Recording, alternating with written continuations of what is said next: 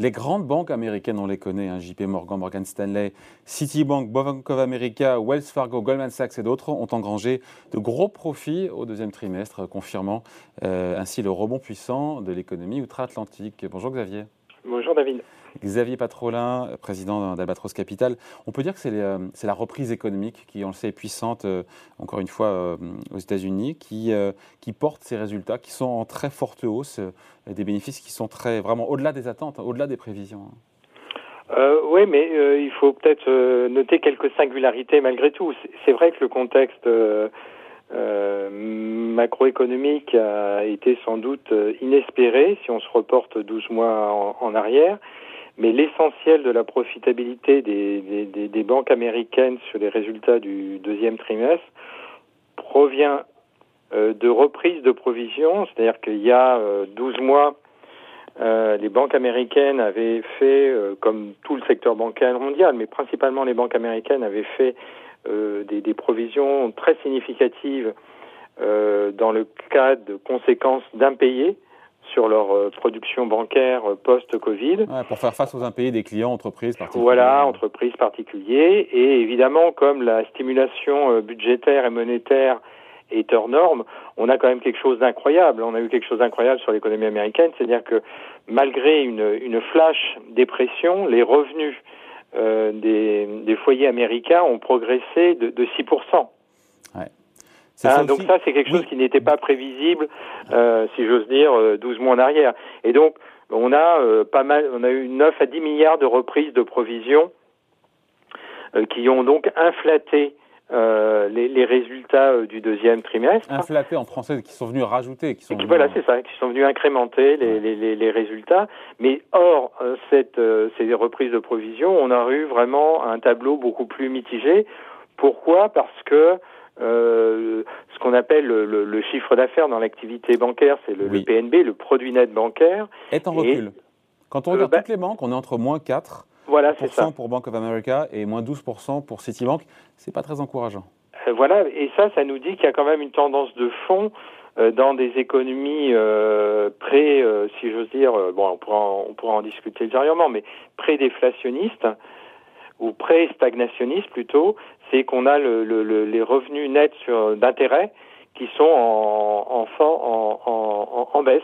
Ah, c'est lié euh, aussi au hein. C'est-à-dire qu'on a, on a bien des marges d'intérêt positives, évidemment, mais cette marge d'intérêt diminue trimestre après trimestre. Et si on, si on va dans le cas paroxysmique, euh, par exemple, de, de, du système bancaire japonais, hein, qui est une économie qui est en, en, calaminé, en, en, déflation depuis une grosse vingtaine d'années, on a des marges d'intérêt qui sont à, à peine de 90 points de base. Aux États-Unis, on était euh, sur les années euh, précédentes, on était à plus de 300, 350 points de base. Et là, on est en train de baisser, on est en dessous de, de, de 300 points de base, et cette pression continue à, à, à s'exprimer parce qu'on est dans un environnement de, de, de, de taux nominaux faibles. Oui, après, encore une fois, les, les dépenses de, des consommateurs américains, notamment du fait, encore une fois, des, euh, euh des plans de soutien budgétaires, mhm. monétaires, et donc ce pouvoir d'achat qui a été largement soutenu malgré la dépression, ces dépenses de consommation ont dépassé les niveaux d'avant-pandémie. Ça tire aussi les résultats, les résultats des banques au travers des dépenses, au travers de l'immobilier, des crédits. Bah, pas, pas, tant, pas tant que ça, justement, parce que les, justement, le, le, en tout cas, les particuliers américains ont tendance à rembourser plus précocement que prévu leur, euh, leur, leur, leur, euh, leurs, leurs obligations, euh, leurs prêts. Euh, donc il y a, y a, un peu de crédit à la consommation, mais euh, de toute façon, tu as, as, un taux d'épargne qui est incroyablement élevé aux États-Unis en instantané par rapport aux historiques, aux référentiels historiques américains.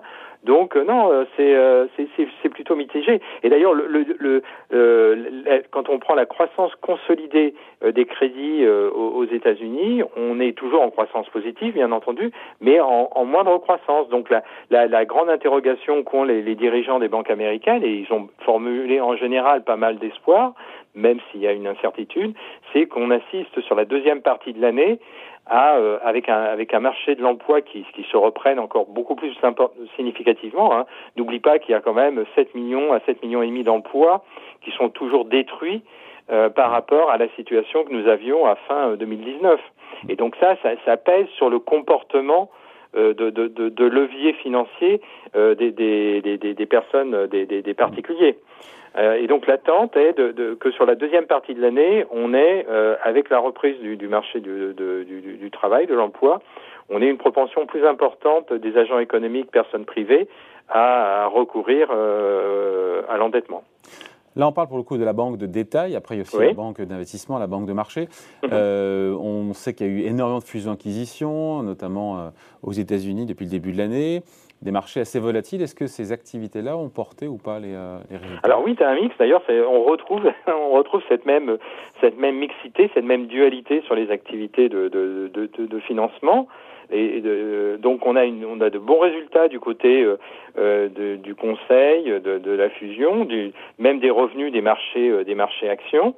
Euh, par contre, on a des revenus en, en, en baisse sur la partie dette et dette corporate, dette des entreprises, tout simplement parce que bah, l'activité a été moins bonne et on est dans un environnement de taux d'intérêt évidemment euh, plus bas et donc on, ça pèse structurellement sur l'activité des, des, des, banques d'investissement.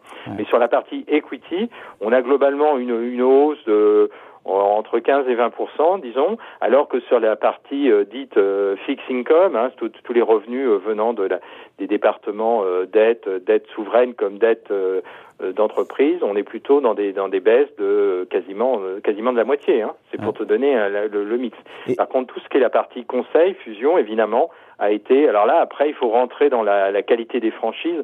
Il est sûr qu'un, par exemple, une franchise comme Goldman Sachs euh, tire totalement son épingle du, du, jeu par sa par sa franchise et puis par sa polyvalence en termes d'activité de, de, fusion acquisition. Justement, quelles sont celles qui s'en tirent le mieux, en tout cas qui affichent les résultats les plus forts entre bah, les les quatre qu'on a eu, euh, JP Morgan, Bank of America, Citigroup ou, ou Goldman Sachs, qui affichent les ah, résultats les plus solides C'est essentiellement euh, Goldman Sachs et, et JP Morgan.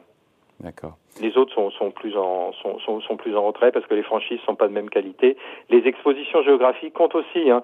Si tu as une exposition euh, euh, géographique, ce qui est beaucoup plus le cas chez JP Morgan et chez chez Goldman Sachs, euh, une, une, activité beaucoup plus mondialisée, notamment sur la partie asiatique, tu tires ton épingle du jeu avec l'activité, avec la reprise économique euh, en, Asie du Sud-Est notamment. 40 milliards quand même, 40 milliards de dollars de profit pour euh, cinq grosses banques américaines. Encore une fois, 12 milliards pour JP Morgan, 6 milliards pour Citibank, 9 pour Bank of America, 6 milliards pour Wells Fargo, 5 milliards pour Goldman Sachs. On parle d'un trimestre, le deuxième trimestre, on aura les résultats de Morgan Stanley. Euh, aujourd'hui, c'est quand même très solide. Et on dit quoi? On dit que la moitié de ces 40 milliards, ça vient des reprises de provisions, en, gros, au doigt mouillé? Voilà, c'est ça. Voilà, un peu moins, un peu, un peu moins de la moitié et que et d'ailleurs c'est intéressant parce que tu auras noté que la réaction globalement euh, boursière sur les annonces euh, a été plutôt très mitigée. On a plutôt eu des, des, des, des bon, c'est des, légers retraits. Malgré des Il y avait des discours de supérieurs aux attentes, en plus. Pardon, oui, oui, mais supérieurs aux attentes avec de l'exceptionnel. Ouais. Le marché n'aurait sans doute pas réagi euh, à, à, ISO euh, provision, si tu veux. Ouais. Et donc, euh, bon, euh, c'était implicite. Le, niveau de, de, de, provisionnement était sans doute euh, excessif. Euh, ça, ça, ça n'empêche qu'on a, on a, on a un secteur qui aujourd'hui euh, affiche des, des euh, parce qu'il y a eu des stress tests, notamment de la Fédérale Réserve, qui a un, un, un niveau de fonds propres qui est probablement, qui est, qui qui est on va dire, en instantané plutôt excessif. Et donc, ça veut dire qu'on a quand même des politiques de dividendes qui vont rester soutenues et des programmes de, de rachat d'actions qui vont euh, eux aussi euh, euh, rester soutenus. Donc, c'est, ça reste un, un secteur intéressant, mais il y a quand même une inquiétude, je dirais, implicite sur la, la, politique de la Fédérale Réserve à venir et surtout sur la pérennité. Et tant qu'on n'aura pas vu une reprise, je dirais, euh, euh, cœur euh, de l'activité que consiste le, enfin, le, tout ce qui est le, le PNB, le, le produit, ouais. net, euh, produit, net bancaire. produit net bancaire, notamment par les marges d'intérêt, euh, le marché restera un peu dubitatif. Ouais, après le PDG de JP Morgan, euh, Jamie Dimon, mmh. il dit euh, la pandémie est en quelque sorte derrière nous. Est-ce qu'il a raison? Est-ce qu'il n'y a pas un peu vite? Parce que quand on écoute les autres dirigeants des grandes banques, on les sent quand même plus, plus réservés, plus sur leur garde face au, face au Covid. Oui, oui, parce que lui, il a un mix euh, un peu à la, la un mix plus mondialisé. Je pense qu'il est un, un, un, peu excessif dans son propos. Oui, je suis absolument d'accord. Et euh, moi, je, je la, la, la, la, tonalité euh, d'ensemble, si on peut en la dégager, c'est un exercice un peu compliqué malgré tout, est plutôt quand même une certaine réserve. Hein. il y a des espoirs, mais avec quand même une, dispersion, avec une incertitude sur les, sur les tendances de fond, notamment de la propension des agents économiques. On n'est pas tout à fait sûr, notamment que les Américains, personnes privées, vont, vont, vont continuer à utiliser de, de la même façon la, le, crédit. D'autant a cette forte inflation, ce fort niveau d'inflation, en tout cas maintenant depuis le début de l'année, on est 5% de nouveau sur le mois de juin en hausse de 5%. Ça pourrait freiner, euh, Xavier, la, frénésie d'achat des, consommateurs américains. Surtout, ça pourrait conduire la, Banque centrale, la, la Fédérale Réserve, à se, si j'ose dire, à se renier. C'est surtout ça. Euh, hier, la déposition de Jérôme Powell euh, devant le, Congrès américain. Il persiste, il signe. Hein. Il, a, il a, oui, mais il a été, euh, le moins qu'on puisse dire, c'est qu'il a été très challengé sur, sur les risques inflationnistes. Et la réaction sur le dollar témoigne. La, réaction sur le dollar témoigne que le, le, marché, pour l'instant, donne quitus à, à Jérôme Powell. Mais des incertitudes demeurent. Et donc, si on était dans un environnement de, de... pour l'instant, le marché anticipe la première hausse euh, des taux de la Fédérale Réserve pas avant fin 2022. Mm. Hein, dernier trimestre euh, ou début 2023, hein, c'est euh, avec une avec un, un pourcentage significatif, c'est-à-dire plus de 50%. Le premier mouvement devrait avoir lieu fin 2022. Suppose que le premier mouvement ait lieu plus au milieu de l'année 2022, ça changerait ça changerait la donne. Et d'ailleurs, le comportement euh, des, des, agents économiques, il est euh, globalement plus prudent. Euh, ce serait bon pour les banques américaines, c'est notre sujet du jour, ce serait bon pour les banques américaines qu'il y ait un resserrement monétaire euh, ou qu'il y ait un tapering annoncé plus rapidement que prévu? Et Oui, parce que ça, enfin, ça serait bon à moyen terme, oui, parce que ça recrée de la marge d'intérêt. Ça, ça, ce que j'ai dit au début de mon propos sur le fait qu'il y avait une pression baissière sur les marges d'intérêt. La marge d'intérêt pour le commun des mortels, c'est l'écart entre le coût de financement des banques et, voilà, le, et le coût et le, taux qu'elles te reprêtent. Donc ça recrée, et par rapport à ton portefeuille de, de, de prêt, ça recrée une, une, une, une dynamique haussière. Et on le voit, nous, en Europe. Hein. Nous, on est, dans une situation où on est, c'est pire puisqu'on est en environnement de taux négatif. Donc, la pression sur le système bancaire est bien plus importante. Et donc, cet élément-là reste important.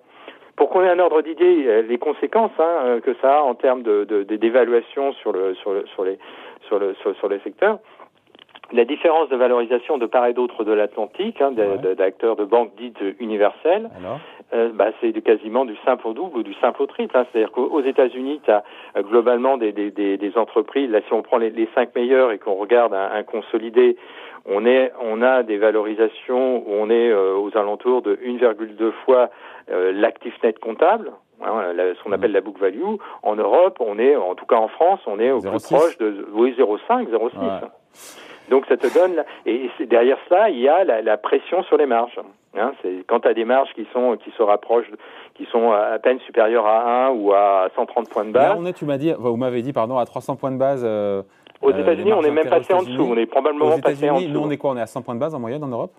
On est à plus, on doit être à non, on doit être à 130, 100, euh, la, à peu près la moitié. Ah mais il y a un gros écart quand même. Ah oui, oui, c'est énorme, et c'est pas pour rien. N'oublie, n'oublie pas que euh, un, quart des dettes souveraines dans le monde sont en taux, en territoire négatif, c'est-à-dire en, en, en, taux négatif, et que ce, ce c'est, plus de deux tiers des taux négatifs dans le monde sont situés en zone euro.